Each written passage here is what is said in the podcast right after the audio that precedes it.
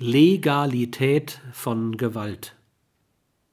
Menschen, die unter herrschender Gewalt leiden, werden versuchen, diese zu zerstören.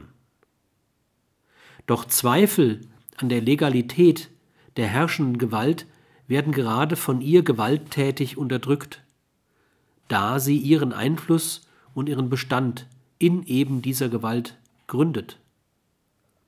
Hannah Arendt stellt fest, Gewalt könne niemals legitim sein, wohl aber unter Umständen gerechtfertigt. Gewalt sei eher dazu angetan, Reformen, nicht aber Revolutionen zu erzwingen, da Revolutionen nur der Machtumverteilung, nicht aber der Minderung oder Aufhebung der Gewalt dienen.